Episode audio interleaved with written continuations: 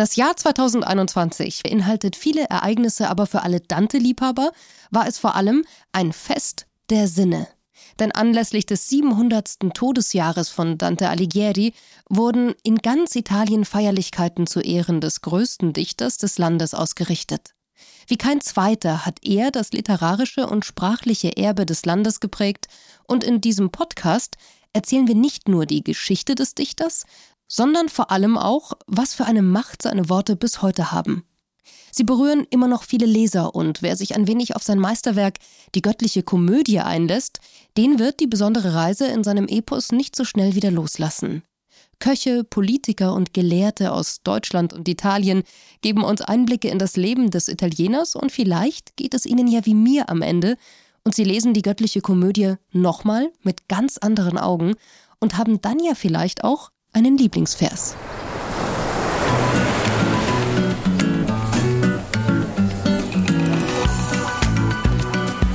Listen to Italia, der Reisepodcast.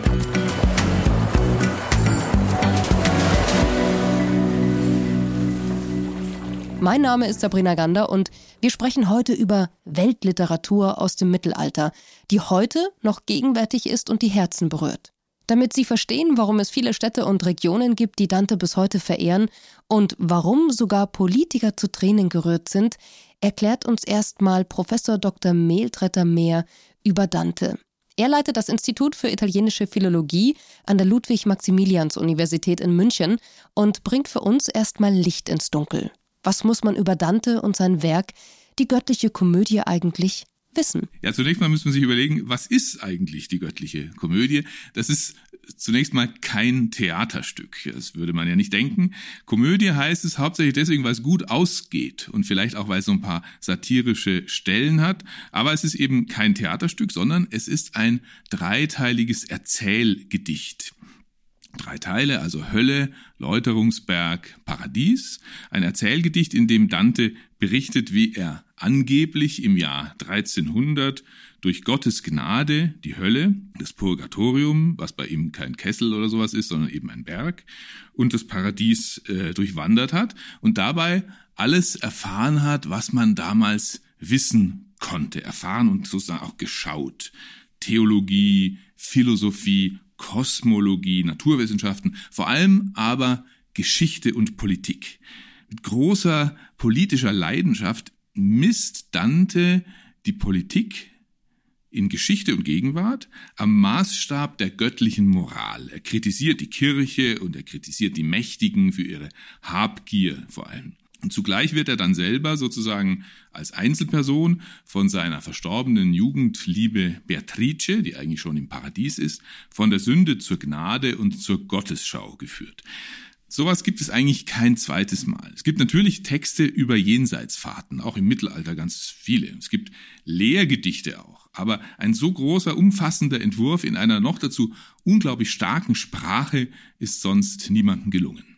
Wer war er und, und was hat er eigentlich hinterlassen? Warum ist dieser Name uns trotzdem so geläufig immer noch? Es handelt sich um einen Intellektuellen und Dichter, kurz vor und kurz nach 1300. Eine Zeit des Aufbruchs der, der Kommunen, der, der, der selbstständigen Städte.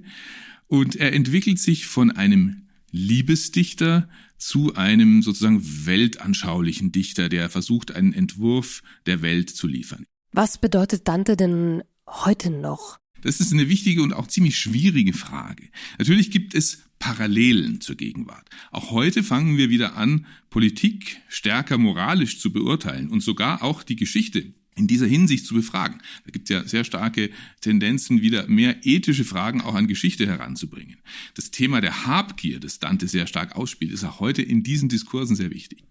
Jetzt wurde Dante ja verstoßen. Das heißt, Dante konnte ja eigentlich sein Leben nicht so leben, wie er wollte. Und gerade diese göttliche Komödie, wir finden uns nachher in diesem Podcast auch ganz kurz in Ravenna nochmal wieder, hat vor allem in Ravenna einen ganz besonderen Punkt gehabt. Vielleicht können Sie uns das mal ganz kurz einordnen. Ja, also vor Jahren hat mal ein Kollege behauptet, Dante sei ein Team gewesen weil er in seiner ständigen Wanderschaft, die er aufgrund seines Exils erleben musste, eigentlich diese vielen Quellen gar nicht zur Hand hätte haben können, die er zitiert. Also das ist eine überraschende Sache. Jemand, der aufgrund seiner politischen Aktivität und seiner moralischen Standards, könnte man auch sagen, aus seiner Heimatstadt verstoßen wird und dann den gesamten Rest seines Lebens auf Wanderschaft verbringt, in verschiedenen, verschiedenen Höfen. Sie haben es Ravenna genannt, Verona ist auch wichtig und auch verschiedene Burgen und so weiter, äh, wo er zu Gast war, der eigentlich ständig unterwegs war. Wie konnte der ein Weltgedicht schreiben, das also auf so reiche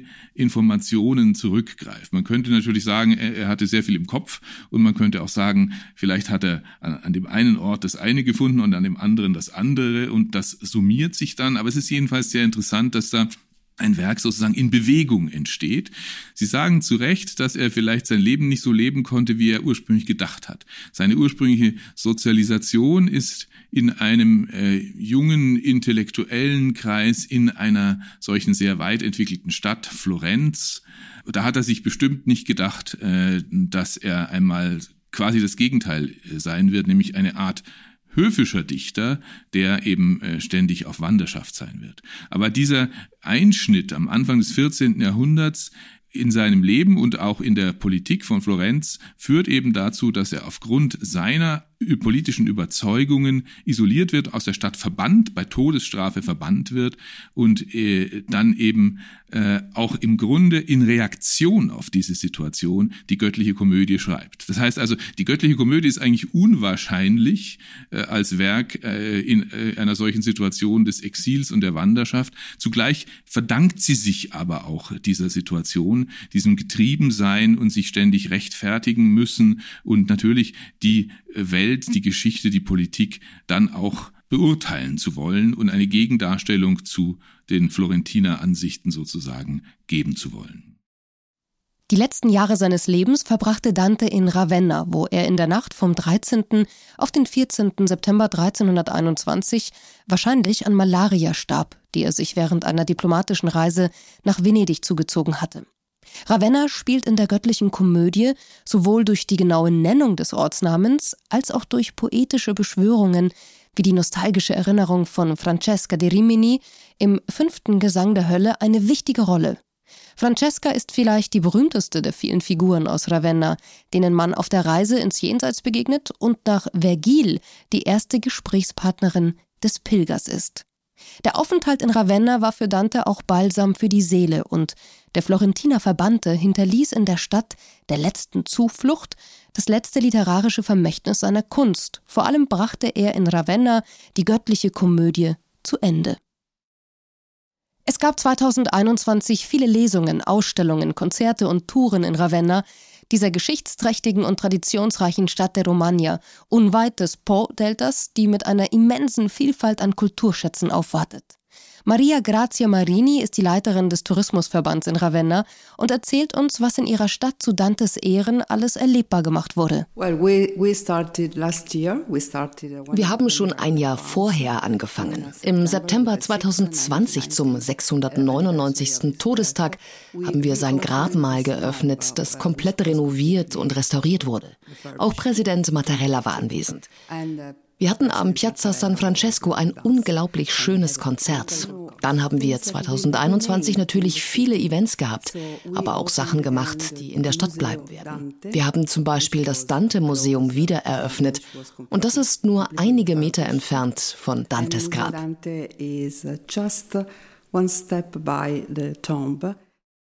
Wer durch die Straßen Ravennas läuft, der tut das mit schwebenden und beleuchteten Worten aus der göttlichen Komödie über seinem Kopf.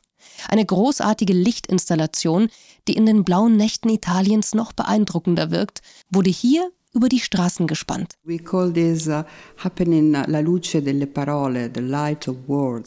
Wir nennen diese Installation La luce delle parole, das Licht der Wörter weil wir wirklich daran glauben, dass seine Worte eine Strahlkraft haben.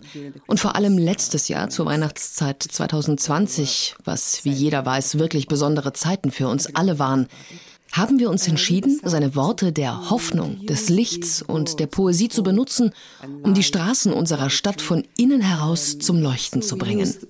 Dante's poetry to lighten up the, the city streets.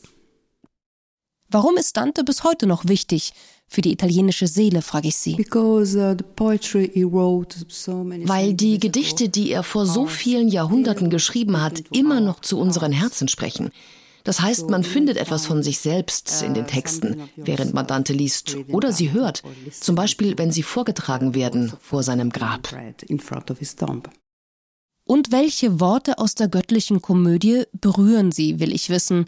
Und dann kommen ihr schon die Tränen. I could cry if I say them aloud. It's, uh, um, really, I could cry. Da muss ich weinen, wenn ich die Worte laut ausspreche, wirklich. Mir kommen die Tränen. Amor che a nullo amato amar perdona. Das bedeutet Liebe, die keinen Geliebten mit Liebe verschont. Es ist eine der größten Liebesgeschichten. Es ist im Abschnitt Inferno. Dante sieht jemanden im Wind schweben. Oder besser, es sind Menschen im Sturm gefangen und er fragt Vergil, wer sind diese Personen? Und ihm wird erklärt, Liebende. Dante will mit einem Paar reden, das so leicht im Sturm wirkt, und spricht mit Paolo und Francesca. Francesca war mit Paolos Bruder verheiratet, aber die beiden haben sich ineinander verliebt, sich geküsst und wurden für ihre Untreue umgebracht. Aber im Jenseits sind sie immer noch vereint.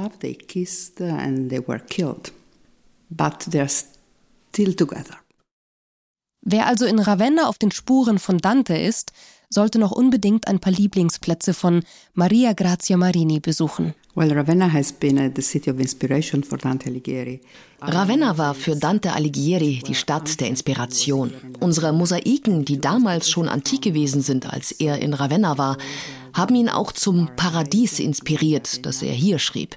Er versuchte die Bilder, die er darin sah, zu beschreiben und die Mosaikkunstwerke haben ihn dazu beflügelt. Es gibt eine Passage über das Paradies auf Erden, Eden, das er umgeben von Pinienwäldern beschreibt. Und nah am Meer gibt es bei uns diese wunderschönen Pinienwälder. Sie müssen einfach selbst nach Ravenna kommen und sich eben auch so inspirieren lassen wie Dante where Dante was inspired. So come to Ravenna and find your inspiration. Als Dante 1302 aus Florenz verbannt wurde, begab er sich auf eine lange Wanderschaft durch Italien, durch tiefe Wälder, über Hügel und über die Apenninen von der Toskana bis ans östliche Ende der Emilia-Romagna und die ihn bis nach Ravenna führte, wo er 1321 starb. 700 Jahre nach dem Tod von Dante Alighieri gibt es in Italien einen Anlass zu einer etwas anderen Art des Tourismus, einer entschleunigten, respektvollen Annäherung im Zeichen der Nachhaltigkeit. Wer den Spuren des italienischen Nationaldichters folgt, taucht in Geschichte und Geschichten ein, aber auch in Landschaften und Städte, die noch genauso schön, faszinierend und geheimnisvoll sind wie zu Lebzeiten Dantes. Le Vie di Dante ist dieser einzigartigen Mischung gewidmet und wurde sogar von dem berühmten Reiseführer Lonely Planet in der Rubrik Best in Travel 2021 als beste Wanderroute und Vorzeigemodell für nachhaltigen Tourismus ausgezeichnet. Eine entschleunigte Reise auf Pfaden, auf denen schon der Dichter in den Jahren seines Exils unterwegs war, wo ihn tiefe Wälder, Wasserfälle und stille Berge zu seinem Hauptwerk, der göttlichen Komödie, inspirierten. Auf der Website viadidante.it/de werden einzelne Abschnitte und Sehenswürdigkeiten entlang der Strecke nochmal vorgestellt. Aber sogar ganz im Süden, im Herzen der Basilicata, gibt es kulinarische Spuren.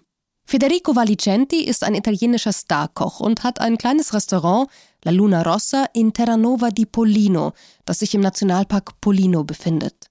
Er wollte sich Dante und seiner Bedeutung für Italien auf eine ganz besondere Art und Weise annähern. Es hat mir viel Spaß gemacht, weil ich zu Dante in das 13. Jahrhundert zurückgegangen bin, in die Epoche, von der alle als diese dunkle Zeit reden. Aber im Gegenteil, es ist für mich eine sehr reiche und lebendige Zeit.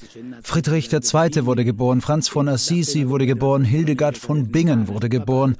Und gleich danach gründete sich die medizinische Schule von Salerno. Das passierte nicht alles per Zufall.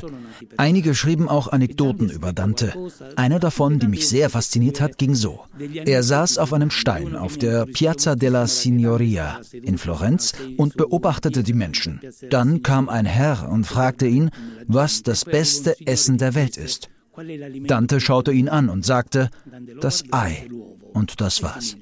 Nach einem Jahr saß Dante wieder auf dem Stein und wieder kam der Mann und fragte ihn, womit er es würzen sollte. Und er sagte, mit Salz. Und dann ging er wieder weg. Ich mag diese Geschichte, weil er mit dieser Umschreibung die Welt erklären wollte. Denn das Ei ist das Symbol des Lebens. Es gibt die vier Elemente der Natur, Luft, Erde, Wasser und Feuer. Darauf beruht all unser Leben. Und dann sagt er, cum sale. Das bedeutet das Salz der Weisheit. Er sagt, wenn man ein bisschen Weisheit in dieses Leben einbringt, ist das das beste Essen der Welt. Und für mich war das unglaublich. Und da habe ich angefangen, Dantes Geschichten zu erzählen, seine Anekdoten und Rezepte. Es hat mir Spaß gemacht, meine eigenen Gedanken in Dantes Geschichte zu erzählen. Ich hatte Spaß damit zu spielen und einige Dinge aus Dantes göttlicher Komödie mit den heutigen Lebensmitteln zu kreieren. Zum Beispiel die Geschichte von Graf Ugolino. Die Begegnung des Höllenwanderers Dante mit dem Grafen aus dem 32. Gesang des Infernos.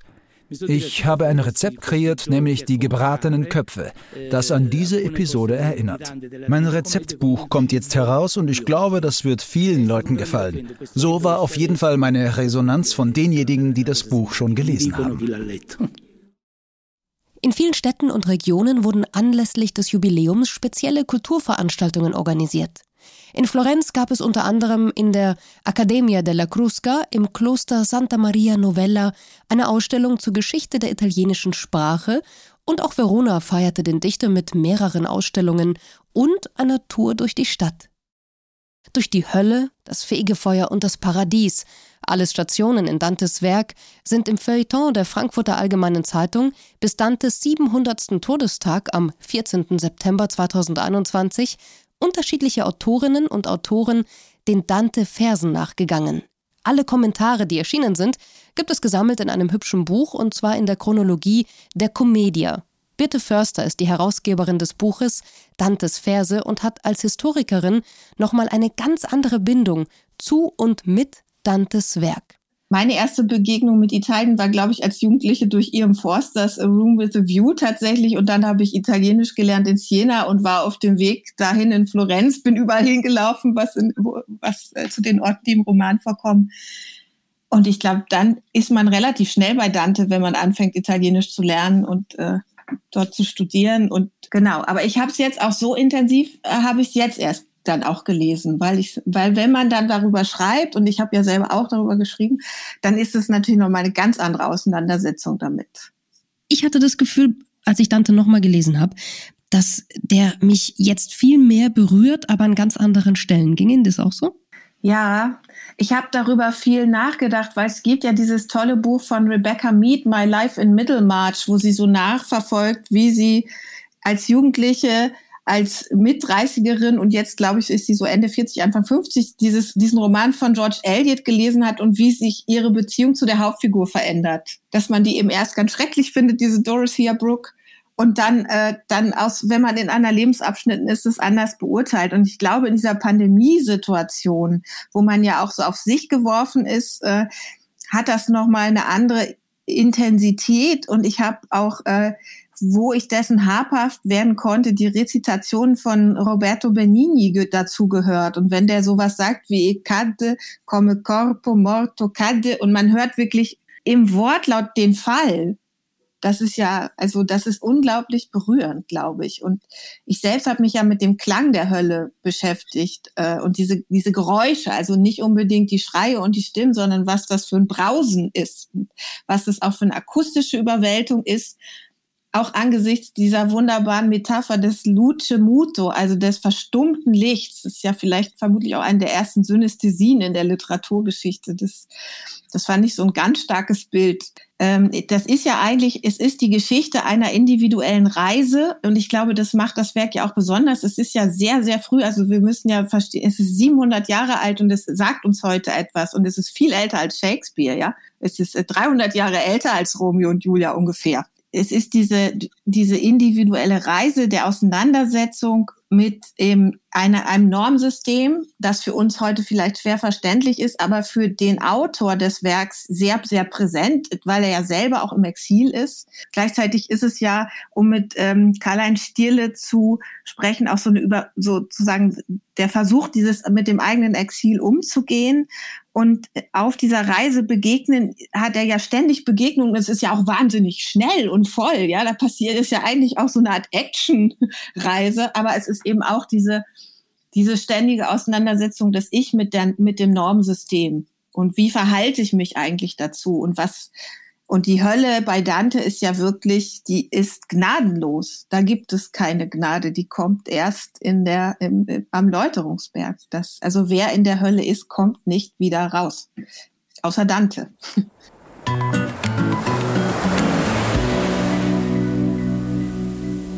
Mit der Einladung, genau den gleichen alten Pfad entlang zu wandern und Dantes Komödie nochmal zu lesen, vielleicht, wenn Sie in Ravenna unter den beleuchteten Worten von ihm einen Wein trinken, an einem lauwarmen Abend oder in Florenz flanieren und gerade aus den Offizien kommen, beenden wir diese Reise durch Dantes Werk. 700 Jahre nach dem Tod von Dante Alighieri laden Le Vie di Dante ein, auf den Spuren von Italiens größten Dichter von Florenz über den Apennin bis nach Ravenna zu wandern. Diese Reise von der Toskana bis in die Emilia-Romagna führt durch wunderbare Kunststädte wie Maradi und mittelalterliche Ortschaften wie Brisigella und Faenza, das in aller Welt für seine Keramikkunst berühmt ist, vorbei an Märchenwäldern durch das Casentino-Tal und Ritterburgen. Das ist im wahrsten Sinne des Wortes ein Erlebnis, bei dem man die Welt mit den Augen des umherziehenden Dichters sehen kann. Mehr Infos zu Le Vie di Dante gibt es auf viedidante.it und natürlich italia.it. Noch mehr Geschichten aus Italien gibt es in diesem Podcast. Abonnieren Sie uns doch einfach. Mehr über Italien, Reiseberichte, Talks und natürlich jede Menge italienische Musik gibt es auch auf dem neuen Webradio von Enet. Visit Italy Webradio. Und wir hören uns in der nächsten Episode.